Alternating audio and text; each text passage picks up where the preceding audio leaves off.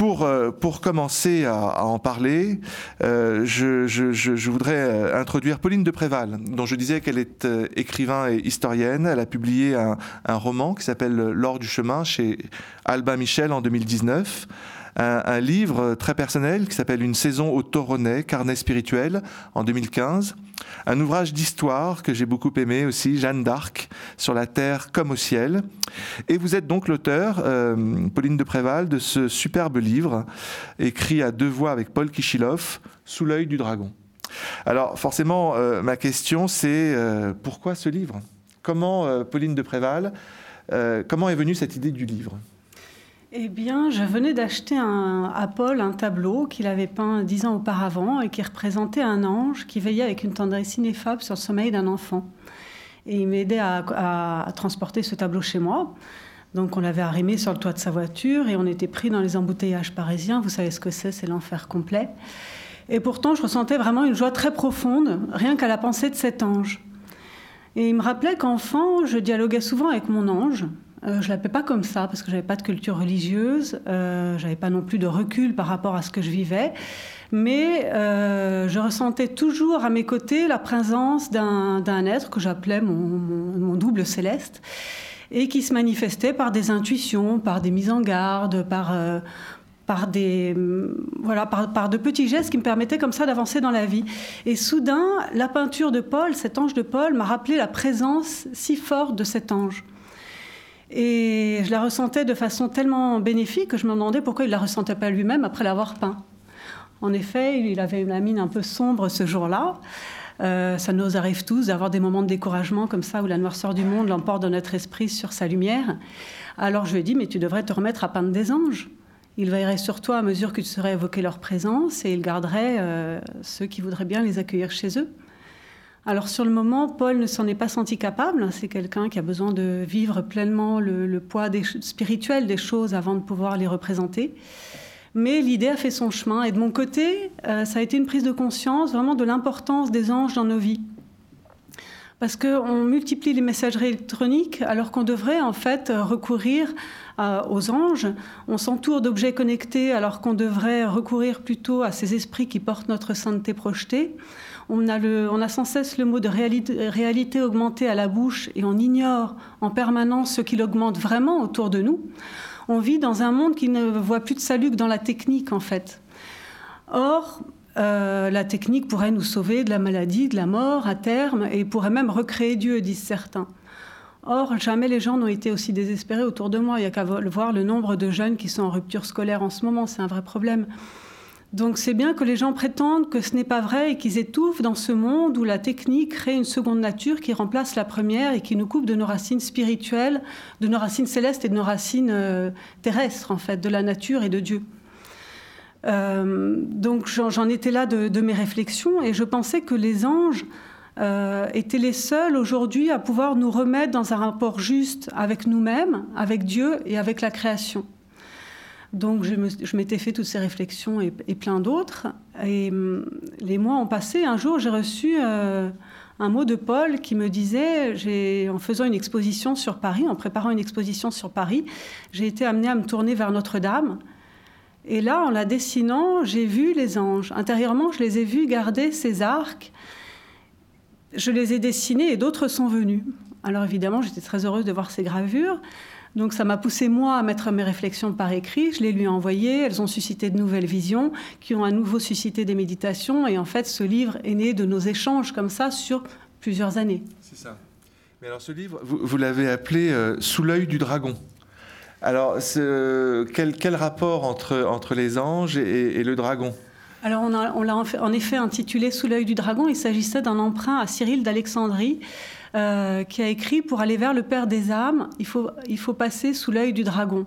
En d'autres termes, ça veut dire que pour aller à Dieu, il faut vaincre le diable, que pour atteindre la lumière, il faut triompher des ténèbres.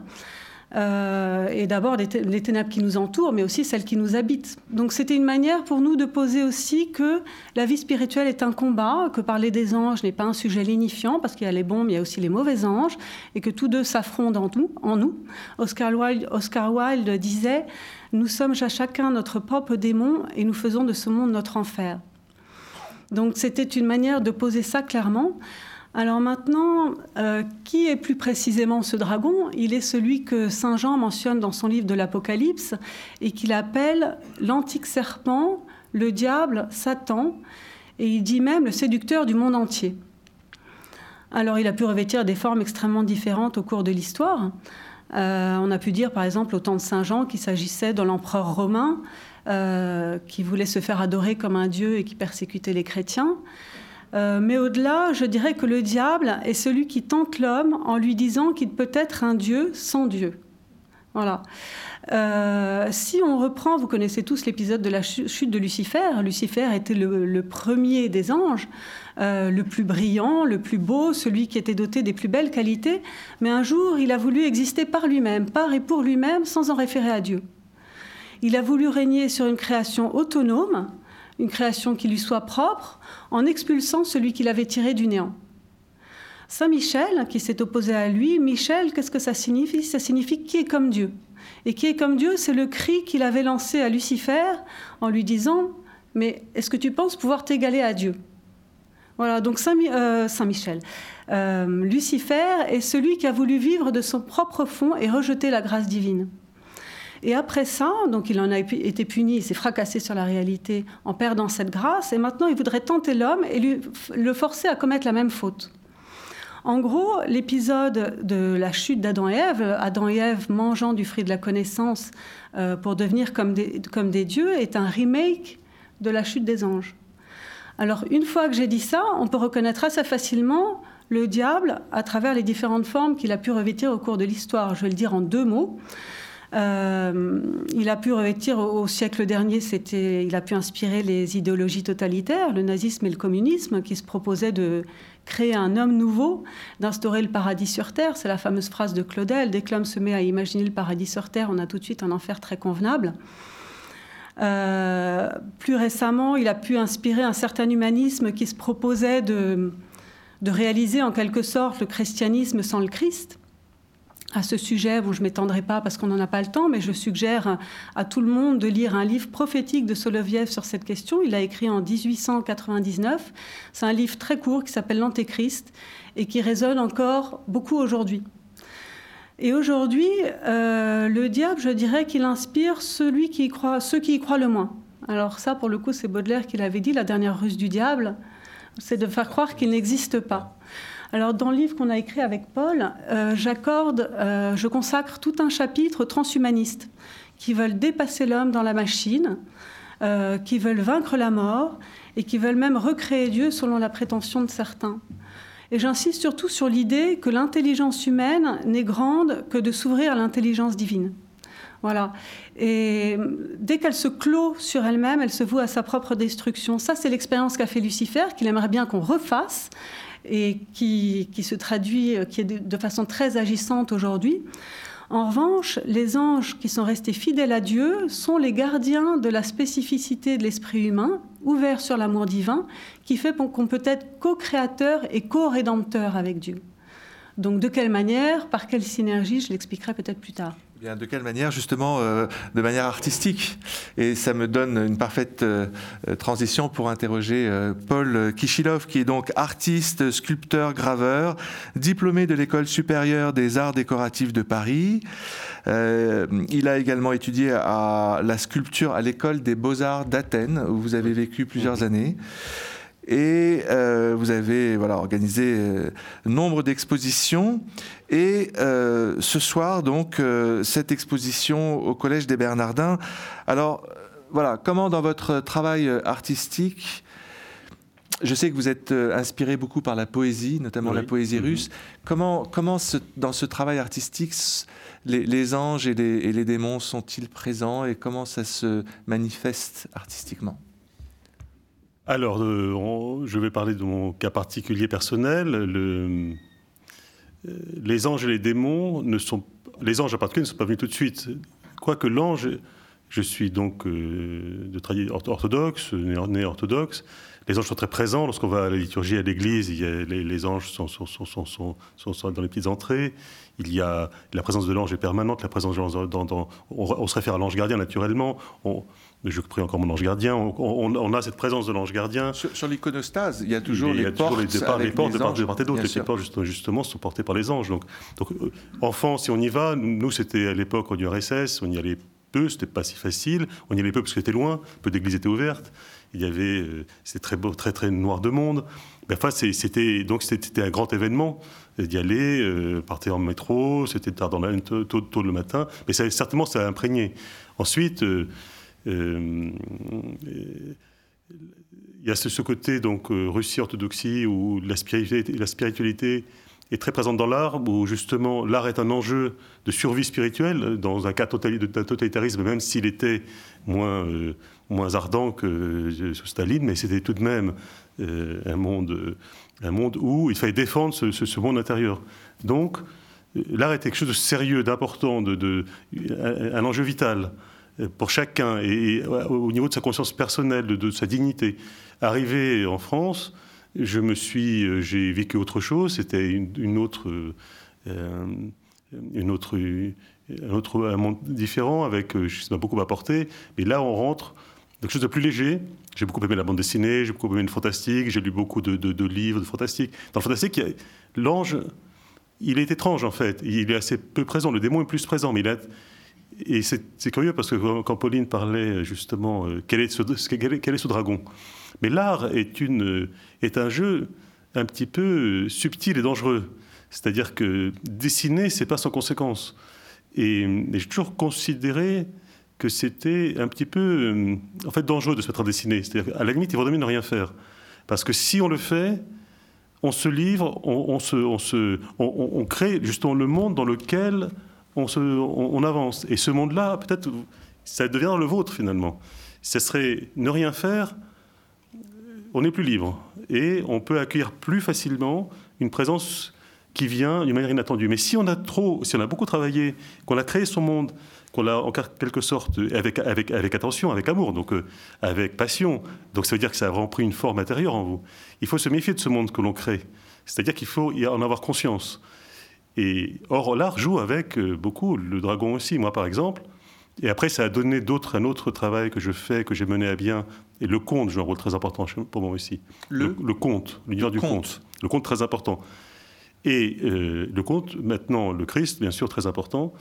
Et il, fut il, y a, il, y a, pas mal d'années, je m'étais imaginé voir le monde par l'œil du dragon. Je voulais être le dragon en quelque sorte. C'est-à-dire que j'avais imaginé créer une, structure, porter sur moi un dragon en fait, et devenir le dragon, pour voir le monde par l'œil du dragon. Parce que le dragon n'est pas que négatif. Il y a bien sûr une tradition du dragon qui est euh, porte euh, une, une, charge spirituelle de, de, rébellion ou de danger. Mais il y a aussi, et aussi justement, dans, dans, lorsqu'on parle de, la science, la science est aussi un dragon, mais ça peut être un dragon extrêmement intelligent, et un dragon qui éclaire le monde et qui, au contraire, nous donne la connaissance du monde. Moi, je vois le dragon aussi comme cet être à multiples facettes, qui a une faculté de percevoir les choses, d'intelligence. Ça, c'est pas négatif. Et, l'art est un jeu, mais c'est un jeu dangereux. C'est-à-dire qu'en fait, on a tendance à devenir un démiurge. On est un démiurge, en fin de compte. Donc on crée, en effet, comme, comme ce que prétend être Lucifer, mais c'est un peu ce que crée. C'est dangereux. Et euh, ce qui fait que les anges ont du mal un peu à s'immiscer là-dedans. Parce que comme euh, dans ce monde que, que, le, qui se crée, est-ce qu'ils ont encore leur place?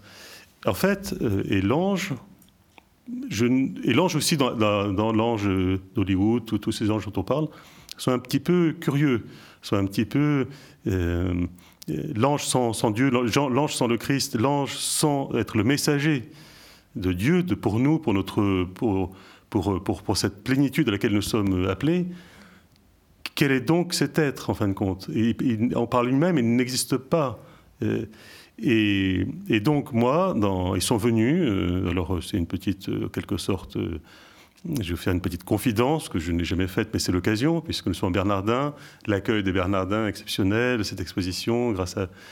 En fait, euh, je crois que c'est de même qu'il faut se méfier, de... enfin, il faut être attentif à ce qu'on fait. il faut choisir son chemin.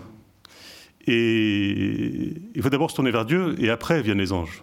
Je ne pense pas qu'on puisse euh, aller vers l'ange et dire mène-moi à Dieu.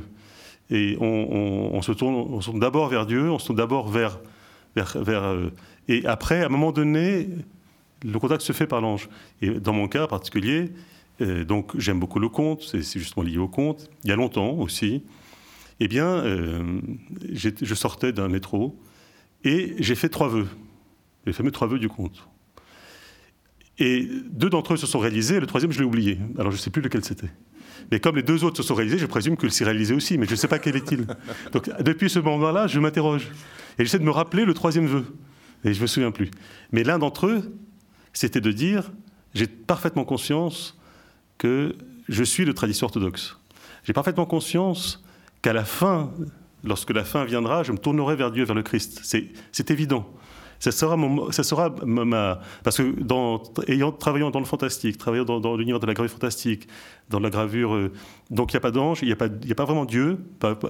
c'est passionnant, c'est fascinant, c'est un imaginaire, euh, mais on peut le poursuivre, mais à un moment donné viendra le moment où euh, ben, on, quittera cette terre. Et à ce moment-là, ça nous posera. Soudain, on se tournera vers l'essentiel. On sait qu'on se tourne vers l'essentiel. Et donc, je me suis dit, j'ai fait le vœu, eh bien, qu'il me soit permis de me tourner vers cet essentiel avant avant cette heure dernière, mais que ça soit autorisé, que, que je puisse le faire intérieurement. Parce que par ailleurs, l'autre chose importante dans mon cas, c'est le rapport entre gravure et icône. L'icône, euh, mon père était restaurateur d'icônes, c'est un art religieux, on peut peindre une icône, on peut se mettre à peindre une icône, dire je fais, je peins des icônes, mais, si on porte autre chose que l'icône, euh, pour mon cas, je trouve que euh, j'ai choisi la gravure parce que je ne porte pas, le monde de l'icône pleinement. Mais, euh, mais quand même, pour moi, tout tard. C'est un chemin vers l'icône. C'est un chemin vers l'icône. Et, donc, il y a une dimension religieuse qui, qui, est forte. On le voit dans ces gravures qui sont exposées au Bernardin. Et, dans ces, certaines de ces gravures, euh, euh, alors, il y, a, il y, a, des anges dans la nature, il y a des anges musiciens, il y a des anges auprès de la cathédrale Notre-Dame. Et ça, c'est assez rare de, voir ça. Comment, comment ça vous est venu, cette ah, expérience dont parlait tout à l'heure euh, Pauline C'est l'une de mes rarissimes expériences de, de, médiumnique, on peut dire, puisque c'est, on devait donc faire, on avait ce projet de lire sur les anges. Effectivement, l'ange est, difficile à dessiner, c'est plutôt un peu banal. Un ange est banal, c'est un peu trop facile. Donc, euh, et on voudrait que ce soit authentique ce que l'on fait. Et donc, il y a ce, donc je voulais trouver un chemin pour aller vers l'ange et aussi un chemin, tout simplement. Je suis allé vers Notre-Dame en me disant, j'ai commencé une vie de David de Paris devant Notre-Dame. Et j'étais là euh, sans penser à rien de particulier. Et dans un premier temps, j'étais derrière Notre-Dame et je vois ces arbres autour de Notre-Dame. Et comme j'avais bien sûr ce projet en tête aussi, je me suis dit, ce sont comme des anges qui la protègent. Et j'ai commencé à faire ma gravure. Et en même temps, je sentais un danger autour d'elle. C'était peut-être deux mois avant l'incendie de Notre-Dame. Et j'ai fait une gravure. Elle est comme un Mont-Saint-Michel, entourée par une tourmente. On voit même dans un coin de la gravure une main qui tient une épée. C'était, c'était un danger qui menait. Et j'ai une image à ce moment-là que je n'ai pas, représentée pour le coup, mais qui était vraiment très étonnante parce que euh, c'était des anges en, en vareuse militaire. Je les voyais comme des anges qui protégeait Notre-Dame dans une tourmente de feu. C'était comme une tourmente de feu, et derrière, il y avait Notre-Dame. J'ai eu envie de faire cette gravure. C'est pas que j'ai vu une vision. C'est une image qui est apparue intérieurement. Une image qui est apparue pour un dessin, voilà. C'est étonnant, c'est magnifique. Hein. Elle apparaît d'ailleurs dans le livre. Exact. Et après, je l'ai fait. dans le livre. Elle est devant le, le de Chartres dans le livre. C'est ça. J'espère qu'il n'aura rien à Chartres. Bien. Alors, euh, j'aimerais, aussi euh, introduire Patrice Van Hersel, euh, qui est journaliste, écrivain, qui a fait partie de la grande aventure de Actuel, le magazine Actuel que je lisais dans ma jeunesse, qui a été rédacteur en chef de Clé également, qui a écrit plusieurs ouvrages, beaucoup d'ouvrages tout à fait passionnants. Et l'un de ces ouvrages s'appelle La Source Blanche. L'étonnante histoire des dialogues avec l'ange, paru chez Grasset en 1995. Euh, et, c'est l'histoire de, de, Gita Malash, cette euh, euh, artiste hongroise qui, pendant la Deuxième Guerre mondiale, a vécu une histoire étonnante et un dialogue avec l'ange très puissant, tellement puissant qu'elle l'a écrit, arrivé en France Et euh, ce, livre est devenu un best-seller euh, mondial, on peut dire, avec plus de 500 000 exemplaires vendus. Et vous avez eu la chance de la rencontrer, et elle vous a fait cette commande d'écrire sur ce dialogue avec l'ange. Donc on est vraiment très honoré, très heureux que vous soyez parmi nous et que vous puissiez dire quelques mots sur, ce, sur cet épisode. Sur cet épisode. Pour moi, il arrive au bout d'un long chemin. On a tous un long chemin. Euh, je, n'avais pas d'attirance particulière, enfin d'aspiration à, connaître les anges. Moi, ce qui m'était tombé sur la tête, c'était que, en tant que euh, reporter, euh, journaliste scientifique, j'avais été confronté à la fin de vie et à ce qu'on appelle aujourd'hui les expériences de mort imminente. À l'époque, on parlait de Near Death Experience, on disait NDE euh, avant que ça se, ça se répande aussi en France. Et, là, j'ai été piégé. plusieurs choses assez sévères ont été dites vis-à-vis de la science, du scientisme, de, la science qui se pense toute puissante et pense pouvoir expliquer l'alpha et l'oméga.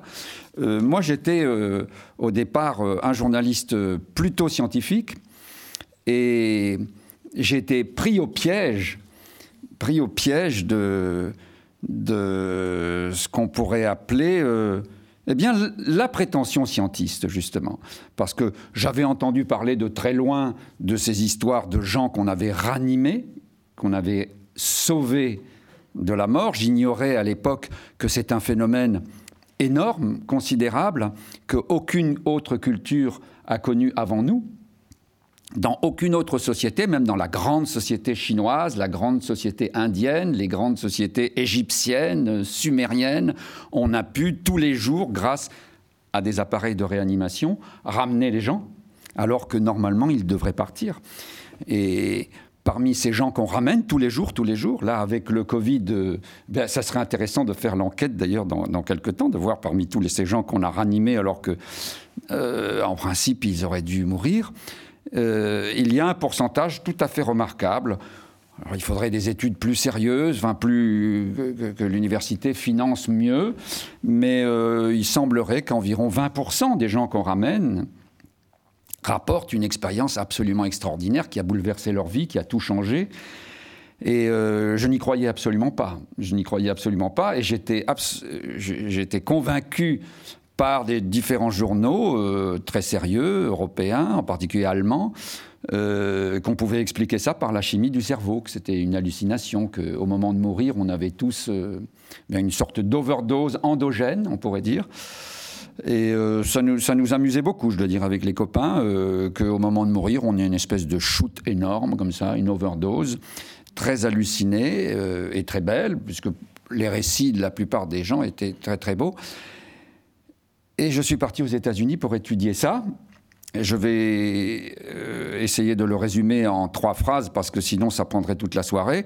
Euh, en gros, je me suis aperçu que les scientifiques qui prétendaient cela n'avaient fait aucune recherche, n'avaient jamais approché un mourant, mais supposaient, vu euh, les extraordinaires découvertes que l'on fait par ailleurs sur la chimie du cerveau, enfin sur toute la symphonie chimique qui se déroule en nous en permanence, que ce soit par les neurotransmetteurs, les hormones, etc., qu'en réalité, ils n'avaient rien étudié.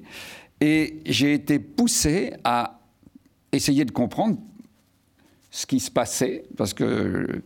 Euh, et, vous avez été touché par le fait qu'il y a eu des, expériences de l'au-delà chez ces, chez ces personnes euh, qui reviennent de, de, de, de la mort. Elle disait ça. elle disait ça, moi je ne savais pas, je, et mais je suis, j'ai fait un grand, une grande enquête aux États-Unis, je suis allé rencontrer des gens qui commençaient à se faire connaître à ce moment-là, euh, Raymond Moody, Kenneth Ring, euh, Michael Schoonbecker, euh, et, tous faisaient référence à une femme qui, qui s'appelait Elisabeth Kubler-Ross et dont les scientifiques scientistes m'avaient dit le plus grand mal, en me disant, vous vous rendez compte, elle, accorde des interviews au, journal Playboy. Il se trouve que le journal Playboy était aux États-Unis un journal qui n'interviewait que des très grands personnages, du genre Mao Tse-tung euh, ou euh, Einstein. Et donc j'ai fini par la, par la rencontrer, j'ai fini par faire un début de formation avec elle, et j'ai découvert. Alors ça, ça a été pour moi le très grand bouleversement. Si vous voulez, avant les anges, pour moi, il y a ça que je dois dire parce que c'est ça qui m'amène ensuite à, à Gita Malache, c'est que, eh bien, j'ai découvert ce qu'on appelle aujourd'hui avec une expression un peu sèche, soins palliatifs, mais qui, est en fait l'art de nous accompagner les uns les autres dans les derniers instants, ou dans les derniers moments, ou quelquefois les derniers mois. C'est très variable selon les gens. Et j'ai fait ce séminaire euh, avec Elisabeth Kubler-Ross où, euh, vous êtes euh, en présence de gens qui, qui, sont atteints du haut mal, qui, qui sont atteints de cancer. À l'époque, c'était le début du sida. Et et, tout, tout s'est renversé en moi parce que j'ai jamais autant pleuré de ma vie, j'ai jamais et, des écailles sont tombées de mes yeux en quelque sorte par rapport à tout un tas de choses que j'avais rejetées, notamment. Euh, et, donc vous avez eu cette expérience métaphysique, on peut dire? Bah, si vous voulez, oui, on, peut, on peut dire ça comme ça. Et, il en est sorti un livre qui s'est appelé La Source Noire. Et euh, et, qui, tombait bien en France à ce moment-là, parce que vous savez, les sociétés, elles respirent, elles s'ouvrent et elles se ferment. à la source blanche. Et la source blanche arrive juste après, si vous voulez, parce qu'un jour, euh, Gita Malache, qui n'était pas vous avez dit qu'il a écrit les dialogues avec l'ange. Elle ne les a pas écrits, n'est-ce pas Puisque les dialogues avec l'ange, c'est une expérience d'inspiration euh, colossale, enfin une inspiration, on pourrait dire, poétique, artistique, mystique qui arrive à un groupe d'artistes hongrois, la plupart sont juifs, et ils sont en recherche déjà depuis des années, euh, une recherche, on pourrait dire, philosophique. Ils sont dans un dialogue, ce sont des modernes, ils sont, ils, sont des graphistes, ils font euh, des pubs, de la pub, ils font des meubles, ils font des affiches, ils font... Euh, à, Budapest en 1942 en, à Budapest dans les années 20 et 30 et, euh, l'antisémitisme va peu à peu se resserrer sur eux. Ils vont se retrouver dans une sorte de cocotte minute très étrange, la cocotte minute euh, hongroise, parce que vous savez que l'antisémitisme était très violent là-bas, mais, mais les Hongrois ont voulu protéger leurs juifs, parce qu'il y a une compétition, si vous voulez, entre les, les, les Magyars et les Germains. Hmm. Et il n'était pas question pour les Magyars, même antisémites, de laisser les Germains tuer leurs Juifs. Et c'est ainsi que 700 000 Juifs ont failli s'en sortir parce que il a fallu qu'il y ait, à la fin, quand le, Troisième Reich s'effondre, euh, finalement, les, les, les, Allemands vont envahir la Hongrie et vont s'occuper très rapidement des 700 000 et, et, à vitesse euh, d'enfer. Et dans, dans, dans cette dans cette cocotte minute, eh bien, ce petit groupe d'artistes qui réfléchissaient depuis des années se met soudain par la bouche, non pas de Gita Malache, mais de Hannah Daloche, qui était, on pourrait dire, la, plus inspirée, la plus, la plus fine, la plus intuitive, le leader spirituel du groupe, incontestablement. Quand Gita, elle, Gita Malache, était, on pourrait dire, celle, eh ben, parce qu'elle était la fille d'un général de l'armée blanche, elle pouvait avoir des contrats. C'est elle qui, obtenait les contrats, si vous voulez. Elles étaient complémentaires. Elles étaient complémentaires. Et donc, il y a eu un moment où cette euh, Anna a entendu une voix. C'était plus elle qui parlait, et elle a commencé à dire des choses très, très poétiques, mais, mais transcendantes. C'est ça qui s'est passé à un certain moment. Complètement, complètement. À partir du mois de juin 1943, euh, ça se passe au départ, pendant plusieurs mois, ça se passe le vendredi à 15h, où, ces artistes, essentiellement juifs, euh, mais absolument pas confessionnels, c'est-à-dire que euh, ni Gita euh, qui, est, qui est chrétienne, ni, ni euh, Hannah, euh, Lily, Joseph et tout un autre groupe, mais finalement ça va se resserrer sur ces quatre-là, ne sont pratiquants. Ils ne sont pas pratiquants. Ils s'intéressent à la spiritualité, mais ils ne sont pas pratiquants. Et en effet, à partir d'un certain vendredi après-midi, tout d'un coup, Hanna se met à parler avec une voix très autoritaire, mais Gita insistait toujours beaucoup pour dire attention, c'était complètement naturel. Euh, c'était naturel, c'était pas. C'était comme. Elle me disait. Vous savez, on, a tous des moments où on est plus inspiré. Et elle me disait, imagine, tu es avec des copains un soir et tout d'un coup, et tout d'un coup, tu, as des images très fortes qui te viennent et tu les dis, et tu es complètement présent, tu es vraiment là. Et, quand les autres te, disent plus tard, mais dis donc, tu étais, tu étais drôlement en forme ce soir-là, et eh bien, vous pouvez être amené à dire, mais, mais je vous ai dit des trucs que, je n'avais jamais pensé, qui m'arrivaient comme ça. C'était. Donc c'est une inspiration. C'est une inspiration. Jean-Yves Leloup, le, qui fut dominicain puis qui ensuite euh, pop orthodoxe, Jean-Yves, euh, dans son livre Musique, qui malheureusement est disparu, il faudrait le, faire rééditer, euh, explique l'échelle des inspirations depuis le petit médium ou la petite, le channel, comme on dit aujourd'hui, vous savez, qui parle en écriture automatique, qui quelquefois pourrait même le faire en dormant, qui, quelque chose lui vient, on ne sait pas d'où, et, et, et, cette personne va pouvoir éventuellement ensuite, si c'est par exemple par écriture automatique, va pouvoir dire qu'est-ce que j'ai écrit? Ah, c'est très étrange. À l'autre bout, à l'autre extrême de l'échelle, vous avez le prophète, le et quelque part, eh bien, la voix qui s'exprime par Hannah Daloche a quelque chose de prophétique. Alors on pourrait dire un peu comme Mozart. Mozart, quand on lui demandait comment est-ce qu'il était possible d'écrire un opéra en quelques nuits, il disait J'écris sous la dictée des anges. Euh, moi, quand j'avais entendu ça, je le prenais au sens figuré. Je pensais que, oui, l'inspiration, d'où ça nous vient D'où ça nous vient Eh bien, Gita, quand je la rencontre, parce que elle avait lu la source noire et elle me dit maintenant il va falloir que tu écrives la source blanche, et, dans des circonstances euh, qui seraient trop longues d'expliquer là, et, euh, elle, elle, me dit, tu comprends, parce qu'elle tutoyait tout de suite, cette ancienne championne de natation extrêmement extrêmement vive et c'était le feu, elle, brûlait. Alors que Han, Hannah Daloche, c'était peut-être plutôt l'eau et elle se complétait très très bien. Euh, sauf que vous ne l'avez pas connue puisqu'elle est morte finalement. On peut, pour juste terminer, parce que je vois que le, temps oui, pardon. Ce qui s'est passé, c'est que malheureusement, ce groupe de, de, personnes qui a eu ces, pendant euh, des vendredis chaque, chaque semaine des, des révélations angélique. Ben, les autres notaient. Les autres notaient et ça, ça a donné ce livre. Mais euh, la situation s'est empirée en Hongrie. Elles ont été arrêtées, envoyées en camp de concentration. Elles sont décédées. Elles sont toutes décédées, presque toutes. Et Gita a pu, elle, sortir une fois que ses parents sont, sont, sont morts. Elle a, au bout de dix ans, elle a, elle a, quitté la Hongrie dans les années 50. Elle est arrivée en France. Elle a d'abord connu toute la traversée, toute une traversée communiste où elle s'en est sortie. Elle a arraché ses parents du goulag parce que son père, comme général blanc, vous pensez bien qu'il était premier euh, sur la liste, mais elle a réussi. Elle a réussi grâce à des inspirations comme ça, complètement folles. Et euh, ce pourquoi, je veux juste dire une, phrase euh, avant de, vous rendre le bâton de parole, c'est que ce qui, moi, ce qui me stupéfiait et, et, et qui fait que euh, je me suis tourné vers elle et qu'elle m'a très très bien accueilli, c'était que j'apprenais que ces gens avaient été, on peut dire littéralement, dans la joie, alors qu'ils savaient ils savaient ce qui leur allait leur arriver, parce qu'ils euh, ont refusé des passeports, euh, comment ça s'appelle, les passeports Wallenberg, ils auraient pu fuir.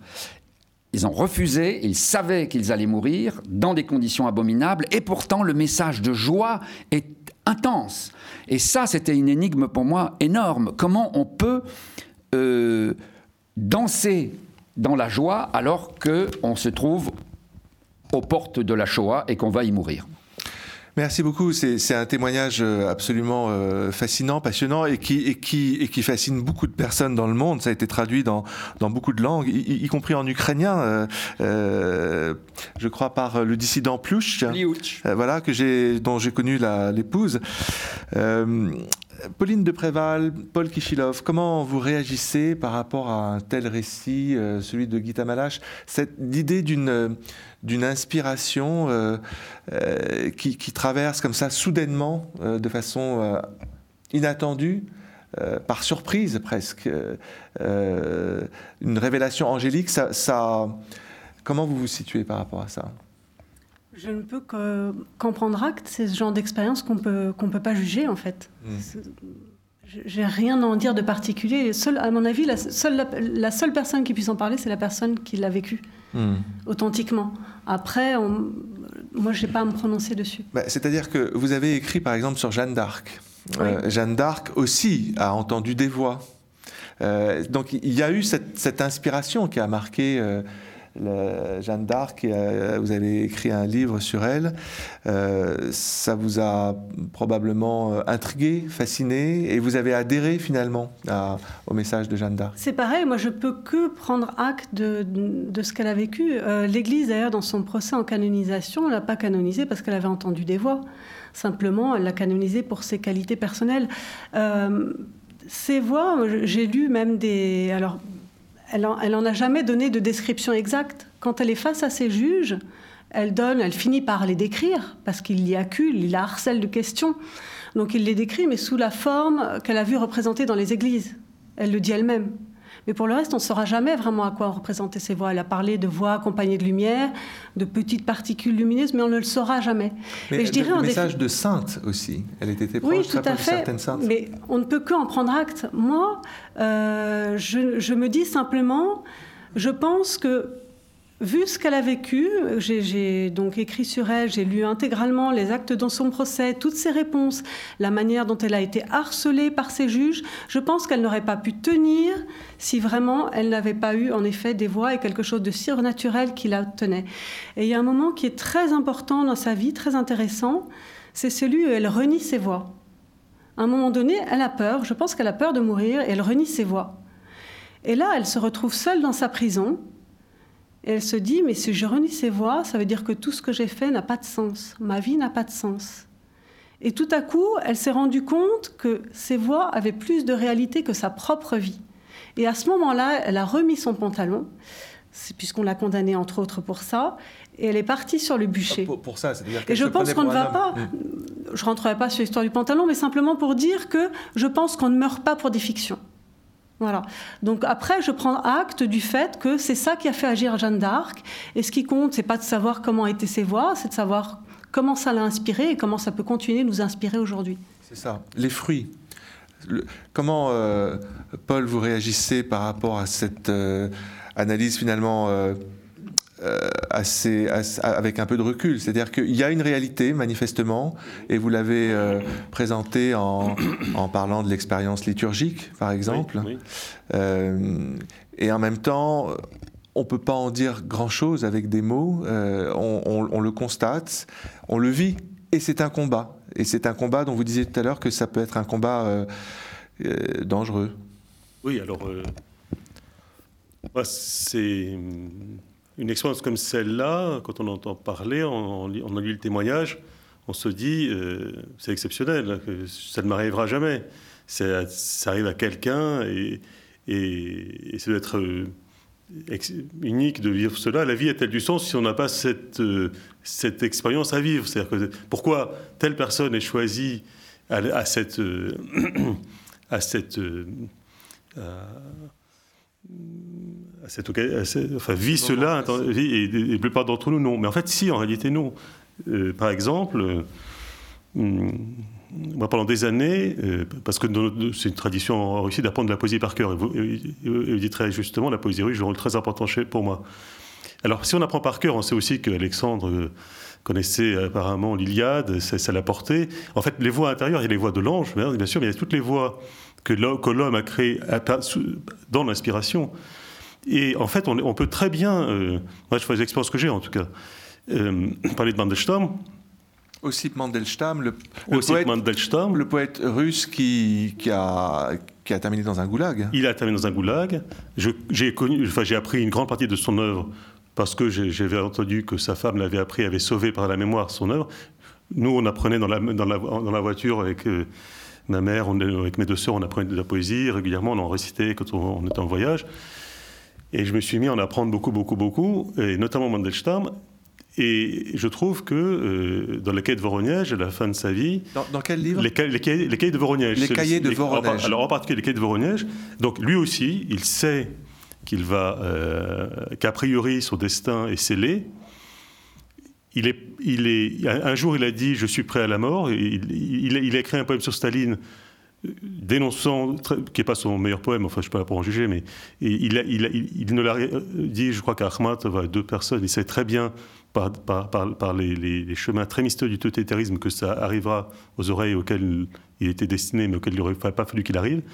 Bon, il était condamné en fait par sa liberté, par, par le fait qu'il portait en lui euh, ce, monde, parce que le, monde de l'ange est aussi le monde de l'homme, bien sûr, et le monde de l'homme, de la culture, de l'intelligence du monde, de l'inspiration, de, l'art, est aussi un monde, et un monde tout aussi extraordinaire, et un monde de, qui a une force extraordinaire en lui. Et de la même façon, donc moi j'ai appris énormément de poèmes de Mandelstam qui m'ont énormément apporté, et qui c'est devient une voix intérieure, parce que si on les apprend par cœur, on se les approprie, à d'autres exemples, le Christ ne, cite que des paroles, n'est-ce pas, de, des psaumes. Hmm. Donc, je crois que c'est fondamental. On peut tout à fait, on peut tout à fait vivre la même expérience. C'est pas du tout parce que soudain un ange vous tombe dessus et que et qu'il tombe sur personne d'autre. C'est pas vrai du tout. Ils sont toujours. Et on peut tout à fait se tourner vers ça, le développer en soi et vivre cette expérience. Et d'ailleurs, de la même façon, juste pour finir, comme comme dans le cas de, de Jeanne d'Arc, il y a eu apparemment, j'ai lu un témoignage d'une personne enfermée dans, des geôles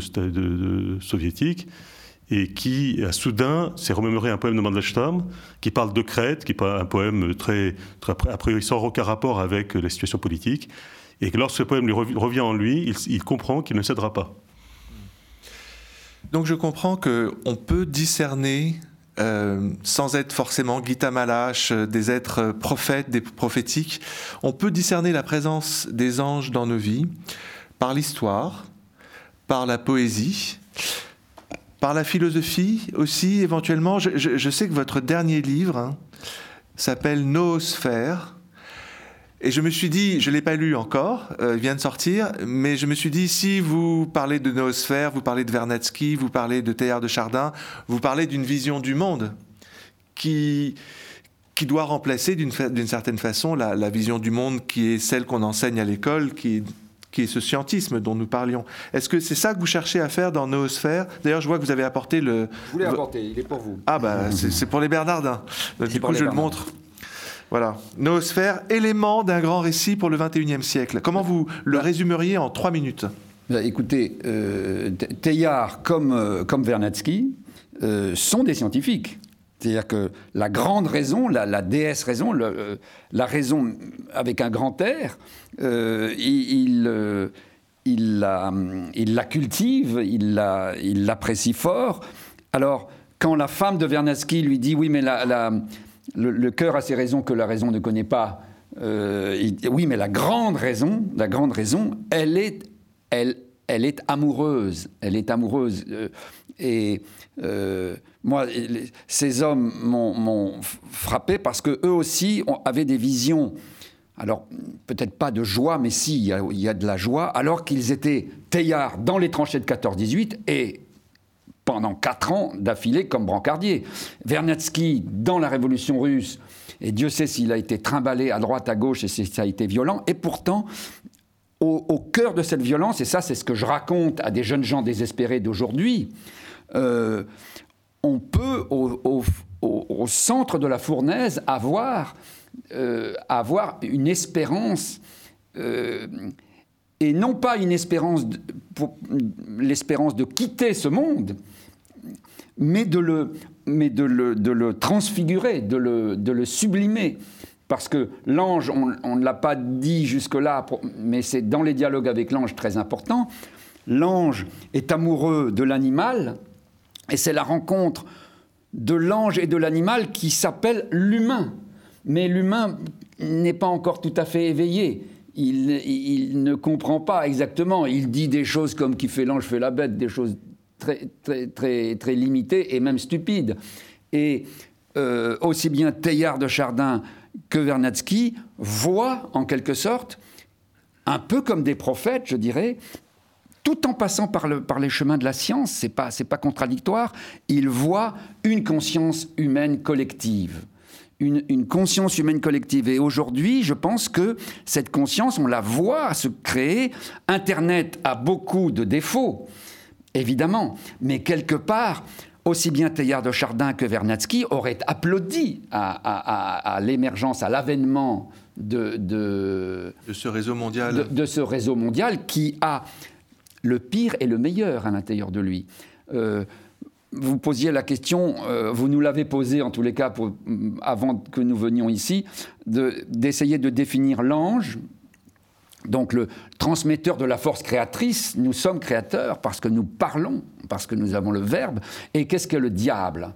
Et, le diable, et ça, je pense que aussi bien Teilhard que Vernadsky que, leurs amis autour d'eux auraient souscrit à cette idée que le diable, c'est celui, bien sûr, le grand tentateur, il y a toutes les grandes figures de Lucifer, etc. Mais le diable, à notre niveau personnel, chacun, c'est pas le violent, dit Gita Malash ou Hanna Dalosh. C'est pas le violent, c'est le menteur. C'est le menteur, la violence vient après. Euh, c'est le mensonge, c'est-à-dire que euh, l'ange nous transmet la force créatrice et chacun de nous a un ange en quelque sorte parce que chacun de nous est potentiellement créateur parce que nous parlons, parce que nous avons le verbe. Et si ce, cette force extraordinaire euh, divine, nous la tordons, nous la pervertissons en mentant, en mentant, à ce moment-là, nous cédons au grand tentateur, qui est d'abord un menteur. Hmm. Merci beaucoup. Pauline de Préval, comment vous réagissez avec euh, cette définition de l'ange comme cette part créatrice de tout être humain euh, dans l'Évangile, on parle de, de, des enfants dont, dont les anges voient la face de Dieu. Ça veut dire chaque être humain a son ange chaque être humain a son ange, et c'est pas une idée que pour rendre les enfants plus sages, c'est quelque chose de bien plus fort.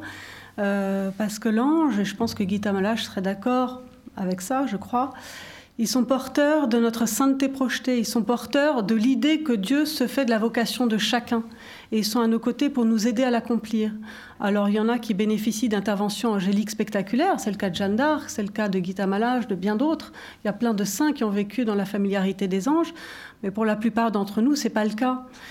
Et je dirais que l'essentiel n'est pas de voir les anges. Un grand spirituel, comme Isaac le Syrien a dit, euh, celui que se connaît lui-même est plus grand que celui qui a vu les anges.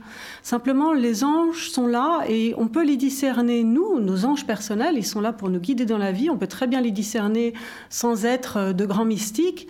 Euh, tout simplement par les pressions légères qu'ils nous adressent, par les intuitions. Il y a mille manières de les discerner et je dirais qu'il y en a une qui est infaillible l'ange sera toujours dans l'acte d'amour qu'on posera face à une situation donnée. C'est-à-dire, Michel-Ange, euh, le grand peintre et sculpteur, disait euh, L'amour est l'aile que Dieu a donnée à l'homme pour monter jusqu'à lui. Et je pense que quand on se pose la question dans telle ou telle situation, quel est l'acte d'amour qui est exigé de moi Si on arrive à le discerner et si on arrive à l'accomplir, on est sûr d'agir en synergie avec les gens. Ça, c'est un moyen infaillible et que c'est, bon, en gros, les anges pour les nuls, euh, c'est ça. Paul, est-ce que pour un artiste, les rêves ou les cauchemars, c'est important? Alors, euh, ça peut être très important. Ce qui est encore beaucoup plus important, euh, en tout cas euh, dans mon expérience, c'est le rêve éveillé d'une gravure que l'on fait. C'est un rêve éveillé. En fait, c'est un rêve. C'est-à-dire qu'on ne sait pas trop où on va. Même l'ange, en fait, l'ange, quand je les représente, je ne sais pas trop comment ils vont être. Certes, ils sont tout à fait comme ils doivent l'être. Ils ont des ailes et mais il n'en demeure pas moins que, euh, et c'est pourquoi j'ai longtemps hésité à m'y mettre, c'est que je ne veux pas que ce soit, euh, que, l'image soit déjà prête et qu'ensuite il n'y a plus qu'à la réaliser. Donc, je fais vraiment l'expérience du rêve à tel point que euh, peut-être même peut-on peut-on en faire une, général, une enfin en, en, tirer une conclusion un peu plus un peu plus pour, des, pour, euh, pour la vie, c'est qu'en fait, quand on dessine, on, est inquiet. Au début, on se dit, euh, j'ai raté, euh, c'est pas, c'est pas ce que je voulais faire, je suis en train de pas réussir. En ce sens, la gravure aide parce que en gravure, on voit pas le dessin apparaître ligne, ligne noire sur, sur, sur page blanche. On travaille d'une manière un petit peu, pour soi-même, un petit peu inconnue.